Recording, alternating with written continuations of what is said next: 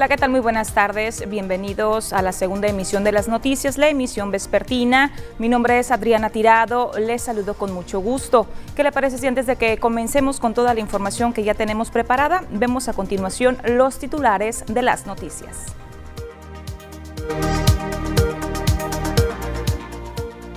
La directora de Ecología llama a no regalar globos y peluches este 14 de febrero. Restaurantes y bares deberán respetar aforos del 45% de su capacidad para este domingo. Cientos de peces muertos aparecieron en playas de la Avenida del Mar. Inauguran la exposición Recuerdos de un Carnaval. Y en los deportes, Mazatlán FC recibe en el Kraken al Atlético de San Luis.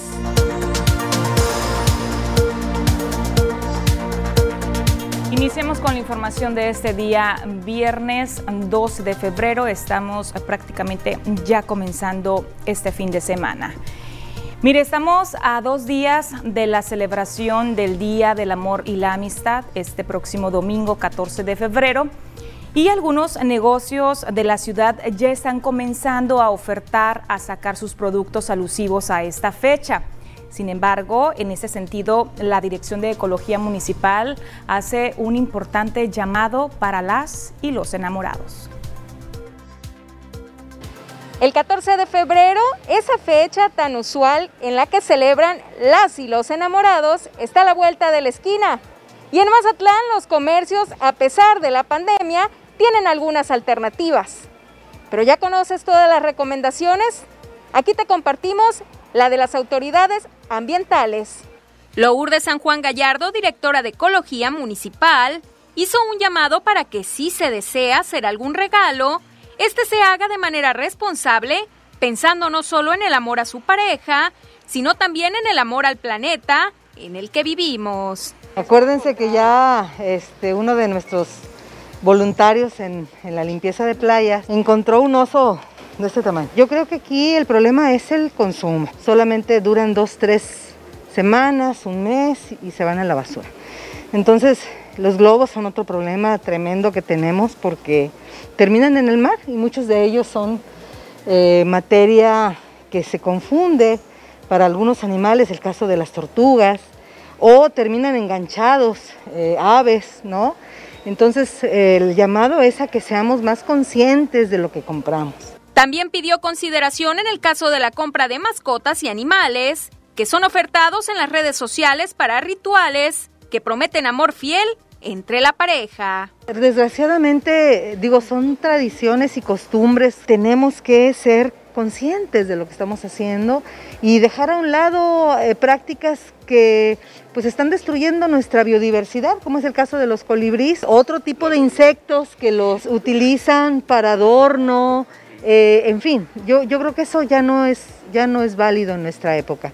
Tenemos que ser más conscientes con la naturaleza, más empáticos con la naturaleza y bueno, tratar de, sobre todo ahorita en esta eh, nueva normalidad, pues evitar mayor contaminación. San Juan Gallardo insistió en que como seres humanos, y más aún en medio de una emergencia sanitaria, debemos mostrar el afecto a los demás de otras maneras, más en esencia y con cariño, que en productos que terminan por contaminar lagos, ríos y mares.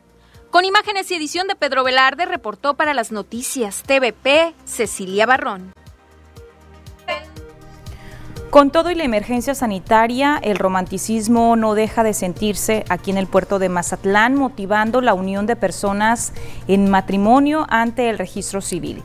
Al caer en domingo la fecha, los matrimonios se adelantaron, celebrándose seis bodas tan solo ese día viernes en las oficinas que se ubican junto al Hospital General de Zona número 3 del Instituto Mexicano del Seguro Social de Mazatlán, mejor conocido como el Seguro Nuevo.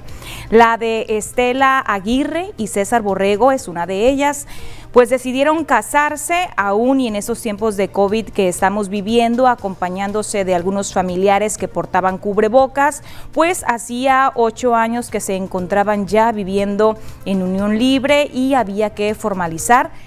Vamos a escucharlos a continuación.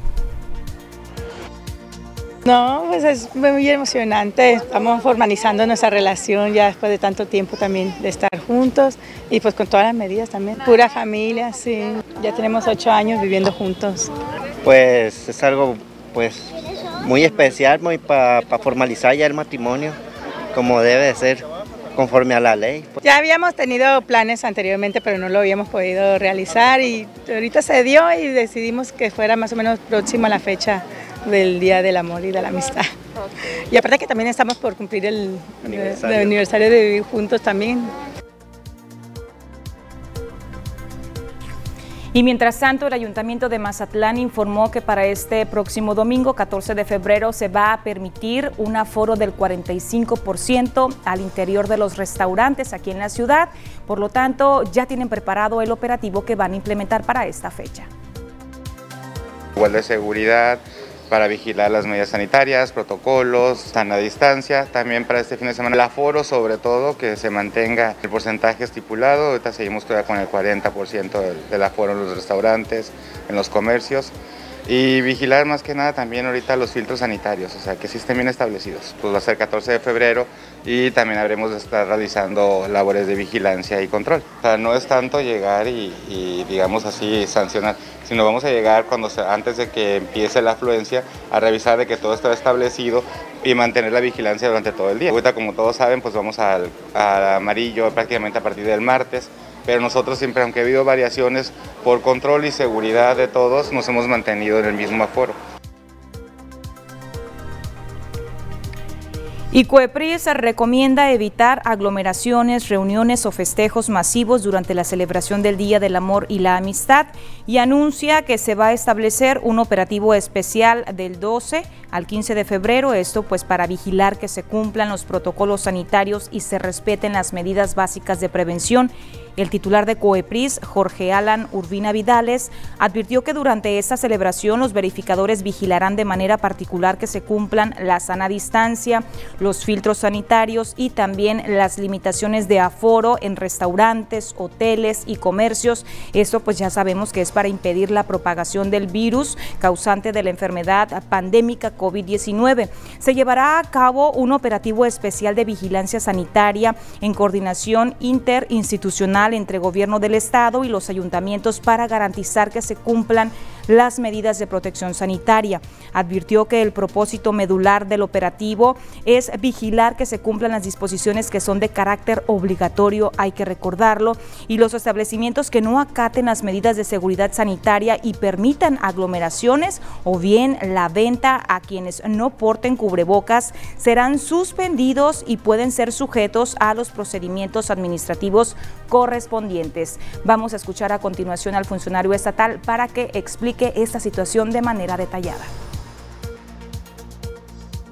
Del 12 al 15 de febrero se establecerá una coordinación interinstitucional para vigilar se cumplan los protocolos sanitarios con motivo de la celebración del Día del Amor y la Amistad con el propósito de evitar la propagación de COVID-19. Los inspectores vigilarán de manera particular se cumplan la sana distancia, los filtros sanitarios y las limitaciones de aforo en restaurantes, hoteles y comercios para impedir la propagación del SARS-CoV-2. Y mientras tanto, el área de oficialía mayor aquí en el municipio hace un exhorto, sobre todo para no descuidar los lugares que van a ser concurridos para este próximo domingo 14 de febrero, como cuáles, como los moteles de la ciudad. Aquí en, este, en esto debemos de participar todos, incluso los ciudadanos. Debemos de participar porque pues nadie quiere que nos enfermemos y, y nadie quiere que cunda esto más allá. Entonces aquí es válido que participemos todos. ¿Estarían entonces atentos en, Todos. en la cuestión de los moteles? Sí, claro, de, de todo. Los protocolos no cambian. Los protocolos no cambian, o sea, los protocolos son los mismos. También le comparto que el día de mañana es el Día Internacional del Condón y también previo a la celebración del 14 de febrero, Día del Amor y la Amistad. La jurisdicción sanitaria número 5 emprendió ciertas estrategias muy particulares, sobre todo de manera digital, donde buscan eh, promover, sobre todo en los jóvenes, el uso responsable de este preservativo. En el marco del Día Internacional del Condón, este próximo 13 de febrero, La Secretaría de Salud en Sinaloa, a través de la jurisdicción sanitaria número 5, emprendió una campaña en redes sociales donde son los mismos jóvenes quienes buscan promover el uso responsable del preservativo, no solo para prevenir enfermedades de transmisión sexual, sino también embarazos no planificados. El jefe de la jurisdicción número 5, Andrés Sidarta Indú Pérez, explicó que el programa de servicios amigables busca promover estrategias digitales que permitan sobre todo llegar a los jóvenes y también explicó la importancia del uso adecuado del preservativo para tener una vida sexual plena. En el marco del Día Internacional del Condón, ese 13 de febrero, el Centro Nacional de la Prevención y el Control de HIV y el SIDA promueve el uso del condón como una estrategia para el ejercicio pleno y seguridad en la sexualidad. El condón es un aliado en la prevención de HIV y otras infecciones de transmisión sexual, al igual que también una manera de evitar embarazos no planeados. Recordar la importancia de usar preservativo es fomentar la cultura de la responsabilidad entre las personas, no entre solo los jóvenes en general, donde las estadísticas en México nos muestran que el HIV constituye una infección que afecta a las personas a cualquier edad, a cualquier estrato económico y social y en cualquier etapa de la vida una vez iniciada su vida sexual. Dentro de las consultas en la jurisdicción sanitaria número 5, las enfermedades de transmisión sexual más detectadas son candidiasis, virus del papiloma humano, herpes y sífilis. Hindú Pérez detalló que la función del programa de salud sexual y reproductiva de las y los adolescentes es promover el ejercicio de los derechos sexuales y reproductivos de la población adolescente, así como el respeto a la diversidad sexual en el marco de los derechos humanos y la no discriminación, así como también la corresponsabilidad de los hombres en la salud sexual y reproductiva.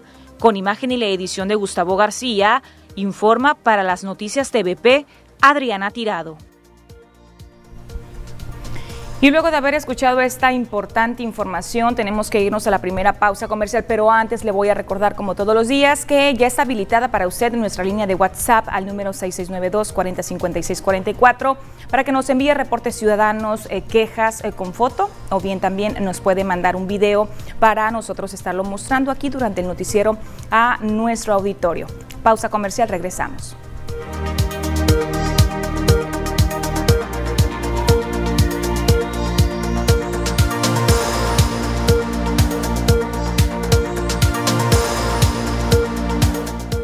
Por continuar con nosotros. En las noticias vamos a seguir con más información. Los temas sanitarios vamos a monitorearlos, en las cifras más actualizadas. Sobre todo vamos a ver los casos confirmados que se tienen a nivel nacional y también cuáles están activos. Casos confirmados 1.968.566.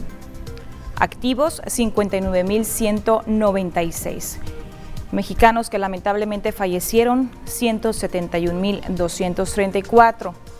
Por el contrario, quienes ya tuvieron COVID-19 y se recuperaron 1.528.304 casos documentados que tiene la Secretaría de Salud Federal. ¿Y cuál es el reporte que nos comparten las autoridades sanitarias de nuestro estado? Ya está preparada la gráfica con toda la información. Casos confirmados hasta el momento 31.814, sospechosos 820 fallecidos 4.780 eh, y recuperados 26.368. Continúan dos municipios del estado de Sinaloa en color rojo. ¿Por qué? Por el número de casos activos que tienen hasta este momento.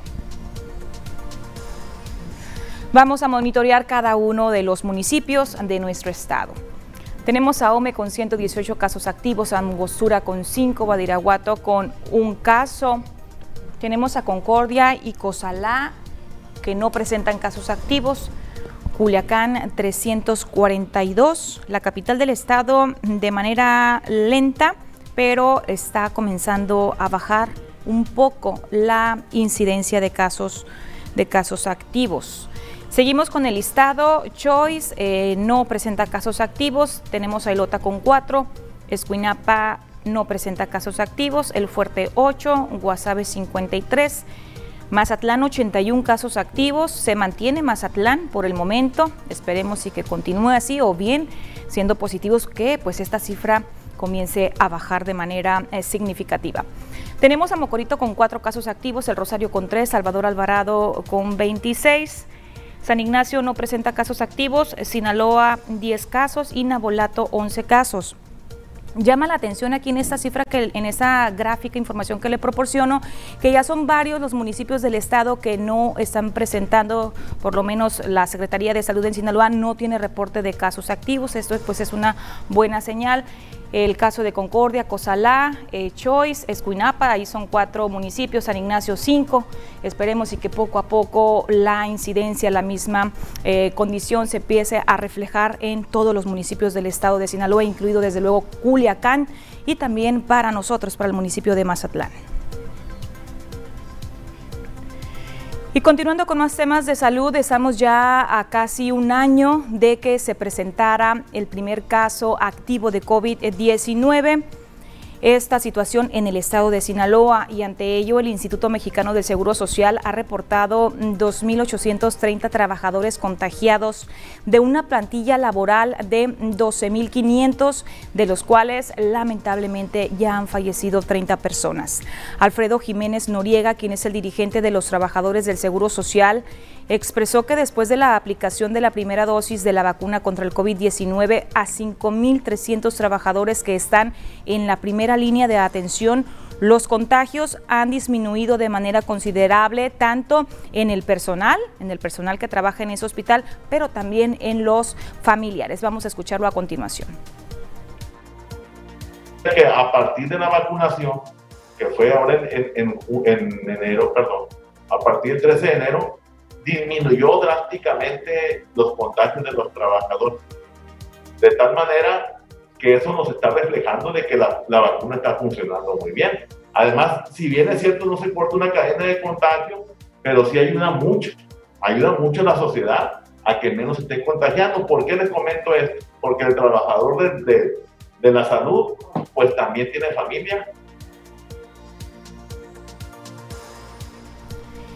Y en ese sentido, el delegado del IMSS en Sinaloa, Rafael González Ocaña, hizo referencia en que durante el mes de enero se registraron más casos positivos que en los meses de junio y julio del 2020, periodo en el que repuntó el número de contagiados, pero dijo que el nivel de hospitalización disminuyó debido a que se detectaron los síntomas a tiempo y también se brindó el tratamiento oportuno de manera preventiva.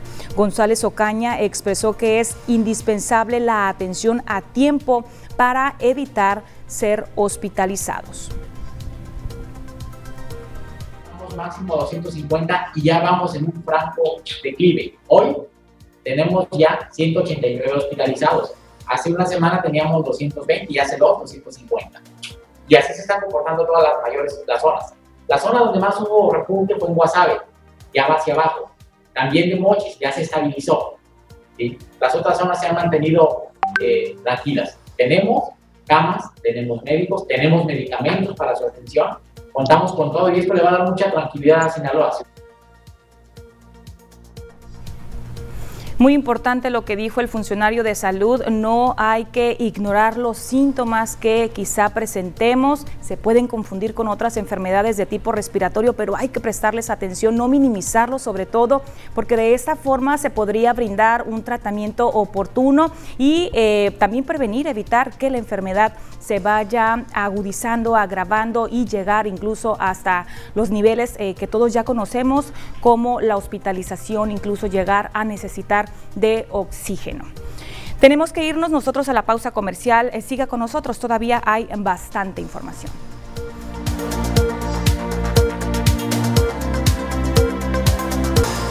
Vamos a continuar con más información. Hay que informarnos sobre las condiciones del clima, cómo estarán las temperaturas para este eh, viernes, lo que queda de este viernes y también para este fin de semana. Ya está preparada la cápsula con Diana Zambrano.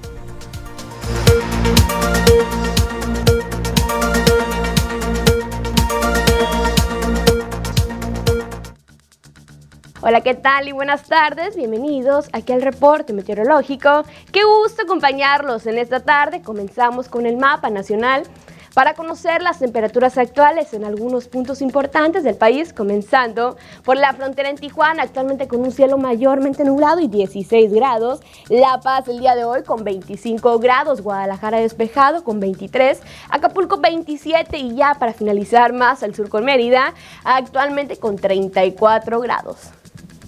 Nos vamos a conocer las temperaturas actuales para nuestro estado Sinaloa, las cuales varían entre los 27 y los 25 grados y que nos esperan los próximos días, comenzando en el puerto de Mazatlán, actualmente con un cielo parcialmente despejado, se mantiene para este resto de la semana, las máximas que van a variar entre los 24 y los 25 grados y las mínimas que se prevén de entre 12 y 14 grados para el sector de Mazatlán. En la capital Culiacán, actualmente con un cielo también despejado, se mantiene para el día sábado. Ojo porque domingo y lunes se prevé un cielo parcialmente nublado.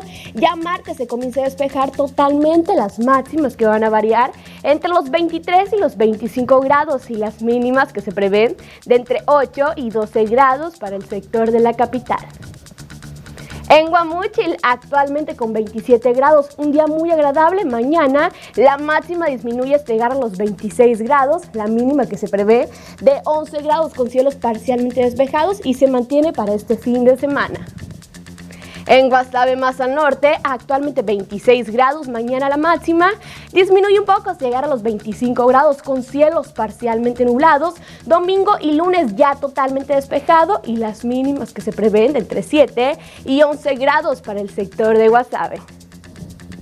En los mochis más al norte y ya para finalizar, actualmente un día muy soleado se mantiene para el día de mañana, domingo parcialmente nublado, lunes y martes ya despejado, las máximas que van a variar entre los 22 y los 25 grados y las mínimas que se prevén solamente de 5 y 10 grados para el sector de los mochis.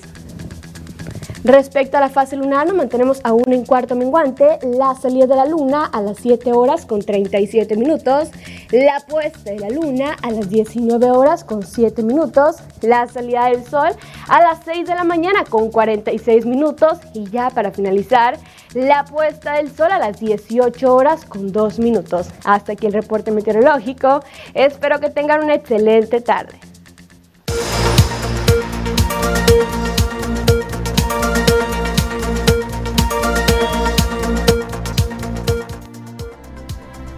Ya comienzan a incrementarse las temperaturas en, distintas regiones del estado de Sinaloa. Importante atender las recomendaciones y no ignorar esta situación. Mire, antes de irnos a la pausa, enseguida le voy a presentar importante información. Hola, mi nombre es Adriana Gutiérrez, asesor de marca de confianza, y hoy te voy a platicar acerca de OnStar, un sistema de alta tecnología exclusivamente de Chevrolet disponible en nuestro Onix 2021. Te cuento que el sistema OnStar es una plataforma de asistencia personalizada en cuanto a temas de navegación paso a paso, diagnóstico del vehículo, servicios de emergencia, seguridad y conexión de Wi-Fi 4G LTE. En caso de emergencia o accidente, te enviaremos la ayuda que necesitas sin importar dónde te encuentres. Si tu vehículo es robado, lo recuperaremos con nuestra asistencia de vehículos robados. Si tienes un accidente en el camino, un asesor OnStar especializado se conectará inmediatamente a tu vehículo y enviará los servicios de emergencia a tu ubicación exacta. Aún si tú no puedes solicitarlos, también en caso de que la alarma de tu vehículo se active, te enviaremos una notificación en tiempo real a tu smartphone. Con los servicios de seguridad y protección de OnStar, estás tranquilo las 24 horas los 365 días del año. Haz tu conexión con Chevrolet. Porque cuando lo inesperado sucede, hay que actuar de forma inmediata. El tiempo es oro, el tiempo es onza. Aprovecho para compartir eh, rápidamente los primeros reportes ciudadanos que ya nos están haciendo llegar a través de nuestra línea, que ya está habilitada, por cierto. Están reportando una lámpara que está sobre la calle Francisco Villa, esquina con Miguel Hidalgo, esto en la colonia Niños Héroes ya que Marco y nadie contesta en el ayuntamiento. Pues ahí está el reporte, piden que contesten los teléfonos ahí en el ayuntamiento. Y también que reparen desde luego la lámpara que está eh, sin funcionar. También están eh, comentando que hay unas lámparas que se ubican en la colonia Misiones, en especial en las calles San Javier, San Loreto y San San, Javier, repitieron dos veces San Javier. Dice, eh, ya tienen mucho tiempo en malas condiciones y también ya lo han reportado, pero simplemente no les atienden el llamado a los vecinos de ahí, de la colonia Misiones. El llamado, desde luego, directamente para la Dirección de Servicios Públicos Municipales en el Ayuntamiento de Mazatlán, que sabemos que es mucha la demanda que tienen, eh, las deficiencias también en el servicio público de alumbrado, pero pues hay que atender los reportes ciudadanos y sobre todo ah, presumen los números telefónicos, pero cuando llaman los ciudadanos, pues simplemente no contestan. También está, eh, se comunicó un vecino de la calle A de la colonia Federico Velarde dice que empezó otro vecino a echar escombro sobre la orilla del canal, la cual, el cual cuando llueve, dice, nos inundamos. Ya le dieron aviso al municipio, pero ellos comentan que no pueden hacer nada mientras mientras ellos no lo vean. Mire la respuesta que les dieron, que mientras ellos no vean cuando están tirando el escombro, pues no pueden hacer nada a pesar de que están las imágenes ahí y está la situación completamente latente ahí junto a la orilla del arroyo. También los vecinos de la calle General Damí, entre calle General Damí y Luis Zúñiga en la colonia Centro, insisten con este llamado. ¿Por qué? Porque no es la primera vez que se contactan con nosotros para reportar esta situación. Ya son múltiples las veces en las que han estado denunciando que hay desbordamientos de drenaje, ya no soportan los fuertes olores los vecinos de ese sector. Hay personas y niños que incluso ya se han enfermado por esta situación, sobre todo en el tema de enfermedades gastrointestinales tienen en más de tres meses con estos severos problemas y por lo tanto pues ya mire hasta suplican a la Jumapan para que lo reparen de manera inmediata. Ciudadanos suplicando al gobierno que hagan su trabajo y nos enviaron una fotografía para poder eh, eh, pues dar a conocer la situación, ¿no? Que ya lo hemos estado también manifestando en varias ocasiones nosotros aquí en las noticias y pues simplemente ignoran el llamado de la población. Le recuerdo el número telefónico 6692 405644. Póngase en contacto con nosotros, todavía tenemos tiempo y estamos en la disposición de poco a poquito ir dando lectura a cada uno de sus reportes ciudadanos. Hacemos la pausa comercial, regresamos en breve.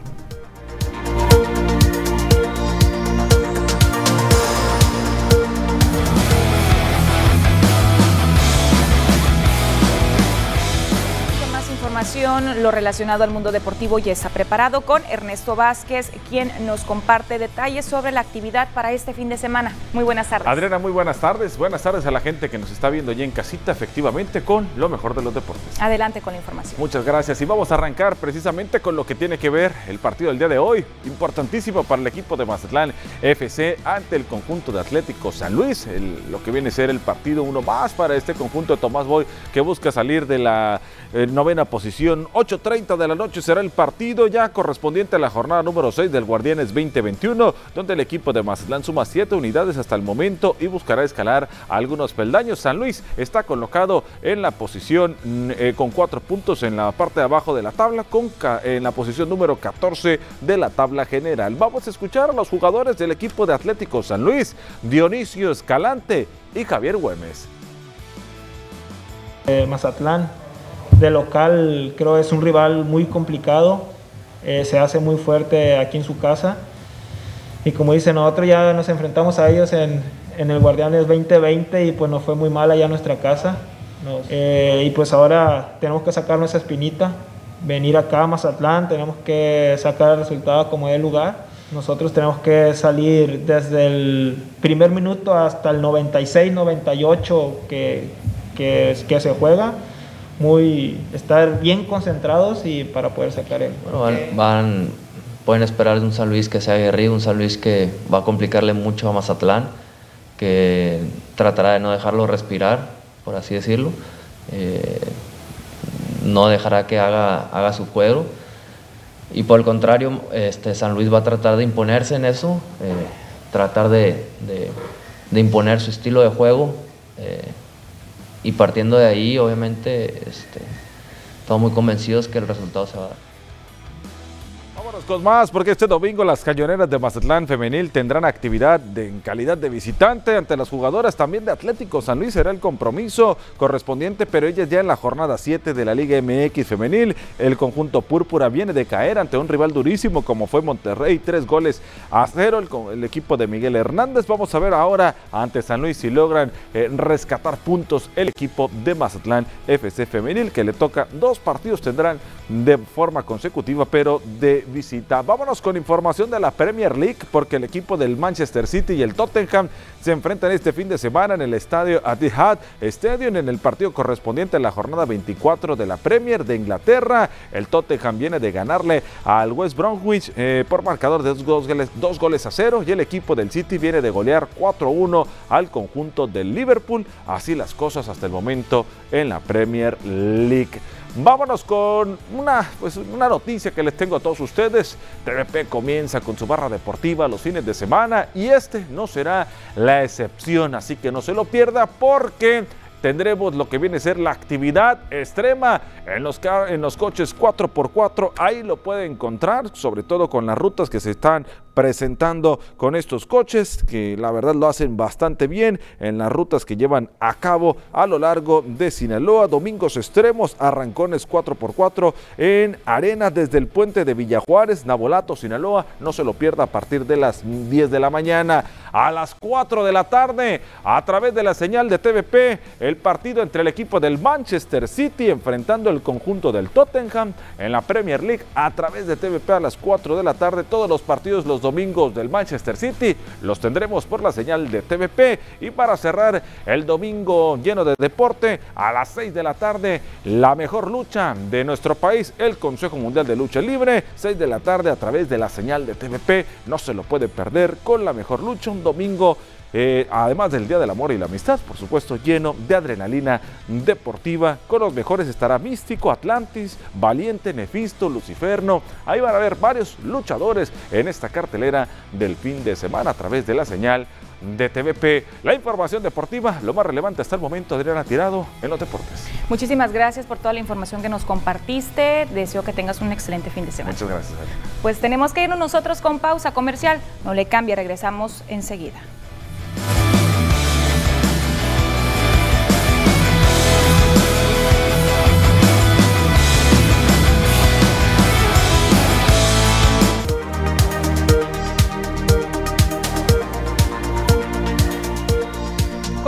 Con más información. La Comisión Nacional de Pesca y Acuacultura compartió cifras sobre cómo va hasta este momento la producción camaronera. 225 barcos de Mazatlán se encuentran actualmente pescando en alta mar, de un total de 560 barcos que conforman la flota pesquera, informó en su reporte el comisionado de Conapesca, Raúl Elene Zangulo. Puntualizó que durante el primer viaje se contabilizó hasta un 80% de la flota pescando. Sobre las cifras de producción, indicó que hasta lo que va de la actual temporada de pesca, se registró una variación en comparación con la temporada pasada 2019-2020. Precisó que la pesca ribereña tuvo una reducción del 9%, mientras que la de alta mar menos un 19%. En el primer viaje fueron 75, 80% de los barcos estuvieron pescando. Está bien, digo, es, eh, hay una afectación, lo sabemos pues. Pero hay que evaluarlo bien, lo que siempre dijimos, no sabemos exactamente si la, la, ausencia del estímulo termina impactando o no a la actividad, a la rentabilidad de la actividad. Al momento, por ejemplo, comparado con el 2019, 2019, en el caso de la pesca ribereña, de la pesca de camarón, hay una reducción del 9%. Y en el caso de la pesca de alta mar hay una reducción hasta el momento del 19%. No ha terminado la, temporada. Son cifras importantes, sí, pero no es el 50%, no es el 60%. De 12 mil toneladas, 12 mil 300 toneladas a la fecha de 2020-2021 comparadas con las 15 mil toneladas del 2019-2020. El funcionario federal reconoció que el tema energético sí afectó al sector, pues recordemos que se dejó de otorgar el subsidio al diésel marino. En ese sentido, dijo que se mantiene el mismo precio para todos los productores para consumo nacional. Ahora, el tema del precio de combustible sí es una posibilidad, una realidad, pero en el caso de la, de la parte exportadora, en el caso de consumo nacional, pues es parejo para todos, el mismo precio. Y para todo el sector, o sea, no solamente para los camaroneros, para la pesca en general, para los transportistas, para los agricultores, para en general. Sí, hay una cuestión de mercado interno. Entonces se tiene que buscar, no se ha abandonado el tema, eso sí quiero decir, no se ha abandonado el tema, pero se tiene que analizar de una mejor manera y realmente eficientar el apoyo. A lo mejor, ubicar realmente para quienes sí es vital y para quienes no. Primer año entregamos 1.600 millones de pesos en diésel, o sea que no se los olvide, no es cierto que no hemos apoyado. Y aquí en Sinaloa entregamos casi mil millones de pesos en, este, estímulos al, directamente al combustible. Elena Sangulo aseguró que el tema no se tiene abandonado y se está buscando de parte del gobierno federal cómo eficientizar programas de este tipo para el sector a nivel nacional. Con imagen y la edición de Gustavo García, informa para las noticias TVP Adriana Tirado.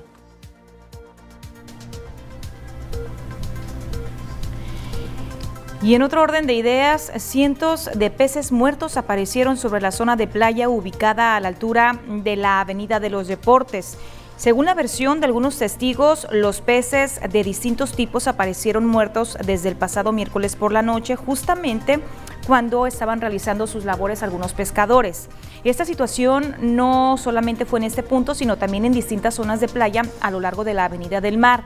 Hasta el momento se desconocen las causas de la muerte de los peces.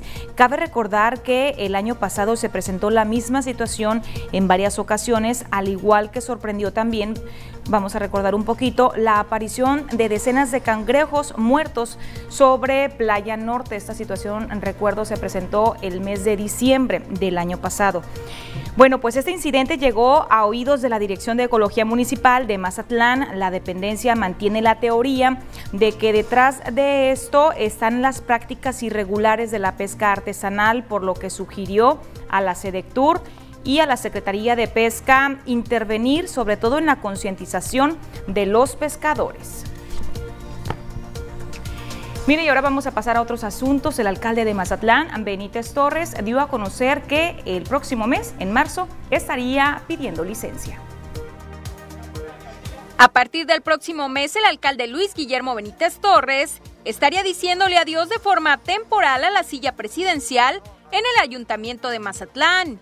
El municipio ha adelantado que estaría en estos días solicitando su licencia para participar en los comicios, aunque aún no se define el cargo que perseguirá, ni tampoco si será por su partido o por alguna otra fuerza partidista. Yo ya no voy a estar aquí, antes voy a irme. ¿A dónde, ¿A dónde Pues a lo mejor al, rancho de Andrés Manuel López Obrador. Sí, voy a solicitar licencia. En el mes de marzo, no sé qué día, ahí les aviso. Luego les digo cuando pida licencia. ¿Se por? Eh, probablemente. ¿Sí? ¿Por Morena, presidente? Por, por supuesto, el partido. ¿Le está coqueteando el PT? No, a lo mejor iríamos juntos. Entrevistado sobre las críticas que han surgido luego de sus declaraciones sobre el hallazgo de las dos jóvenes sin vida en el canal del Infonavit Jabalíes, el municipio ofreció disculpas para quienes resultaron ofendidos con su respuesta. Lo leí, pero no es mi intención eso. Eh, yo dije que todas las muertes eran lamentables. Es que es real. Eh, no son eh, asesinatos que se hayan hecho aquí en la región. A nosotros nos duele mucho que sucedan esas cosas, no en Mazatlán, en todo el país y en el mundo. Respetamos la vida de hombres y mujeres. Yo les ofrezco disculpas porque nunca ha sido mi intención agredir ni a hombres ni a mujeres, por igual. Benítez Torres sostuvo que todas las muertes son lamentables, aunque reiteró que incidentes delictivos o circunstancias de inseguridad no son privativas de Mazatlán, sino que ocurren en todo el mundo.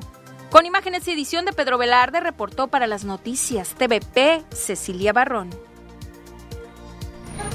Y luego de que el alcalde de Mazatlán, Luis Guillermo Benítez Torres, minimizara el hallazgo de dos mujeres sin vida en un canal pluvial el pasado martes, la directora del Instituto Sinaloense de las Mujeres lamentó las declaraciones hechas ante los medios de comunicación. Laura González Bom expresó que a Benítez Torres se le ha brindado capacitación en temas de género derivado del conflicto con la síndica procuradora, por lo que consideró que tanto el alcalde como los servidores públicos del Ayuntamiento de Mazatlán cuentan con el conocimiento para poder atender los temas de violencia contra las mujeres. Se le ha dado la capacitación tanto a él como a todo su personal, pues incurra en, en actitudes y en declaraciones de este tipo, teniendo herramientas.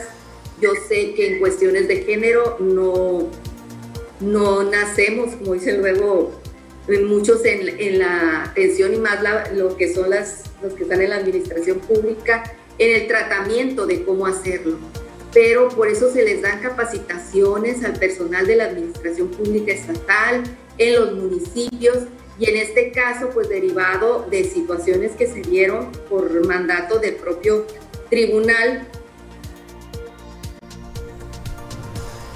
El Instituto Sinaloense de las Mujeres tiene un registro de seis feminicidios en lo que va del 2021, mientras que en el 2020 se registraron seis feminicidios en enero, dos en febrero.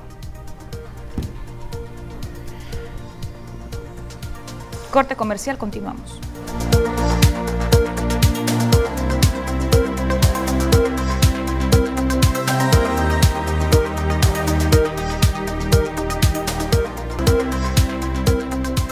Kenia Fernández ya tiene lista la sección cultural.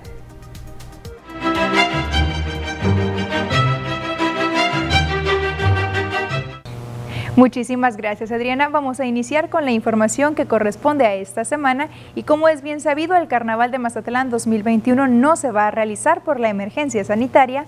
Sin embargo, en Casa se ha montado la exposición Recuerdos de un Carnaval. Vamos a ver de qué se trata. Para conmemorar los 123 años del Carnaval Internacional de Mazatlán, se inauguró la exposición Recuerdos de un Carnaval, los trajes reales de los soberanos de distintos años engalanan el recinto celebrando el talento de los diseñadores con piezas tapizadas de colores, brillos y lentejuelas. La alegría y la fiesta invadió la Casa Haas, rindiendo homenaje a grandes figuras del carnaval como Rigoberto Lewis, además de importantes momentos capturados en fotografías y bocetos nunca antes expuestos. Irving Campos, director de logística y protocolo del Instituto de Cultura, indicó que la galería estará abierta al público gratuitamente de lunes a domingo de 18 a 22 horas hasta el día 27 de febrero y se ingresará en grupos cuidando las medidas sanitarias. No se pueden perder la experiencia de vivir los recorridos eh, dentro de Casa Haas y vaya, vivir todo lo bonito y la cultura y todo lo que es el carnaval de Mazatlán. El ingreso de grupos de 20 personas, obviamente todos con tapabocas y al ingresar se les toma la temperatura y se les sanitiza. En los pasillos también se conmemoran tradiciones como los cascaronazos y los corcholatazos. Se refugian más de 40 trajes reales, 50 fotografías, videos y artículos históricos. Con imágenes y edición de Andrés Viera. Y precisamente hablando de carnaval, vamos a conocer los detalles de lo que será la Velada de las Artes, un evento muy tradicional que este año sí se realizará. Este sábado 13 de febrero se realizará la tradicional Velada de las Artes, un gran espectáculo musical, artístico y cultural en el que se entrega el Premio Mazatlán de Literatura y que normalmente se realiza en el marco del Carnaval Internacional de Mazatlán. La Velada de las Artes honrará al autor de la obra más notable de la literatura mexicana publicada durante el 2020. En esta ocasión, la escritora mexicana Melba Flores, poeta, narradora y ensayista, se proclamó vencedora con su obra Estrella de dos puntas. Por su parte, el repertorio artístico fusionará el talento de los bailarines de la Compañía de Ballet Clásico de Cultura y de los músicos integrantes de la Camerata Mazatlán bajo la dirección artística del maestro Guillermo Carrillo amor, dolor, entrega e historias, todo el resultado de las grandes pasiones que envuelven esta celebración, vestirá las paredes del majestuoso Teatro Ángela Peralta el sábado a las 20 horas. Con imágenes y edición de Andrés Viera. Hasta aquí la información por el día de hoy. Gracias por habernos acompañado. Que tenga un excelente fin de semana.